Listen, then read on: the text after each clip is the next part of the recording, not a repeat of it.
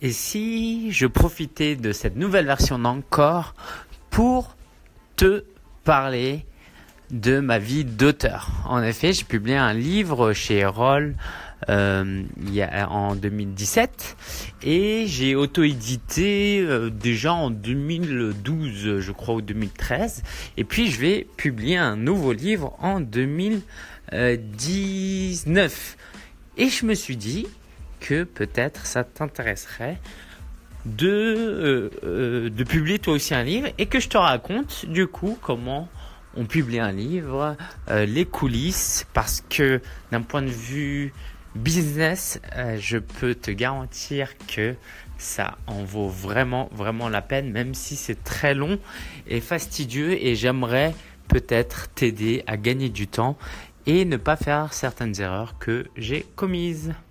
Tu en penses quoi? Si tu es intéressé, fais-moi signe.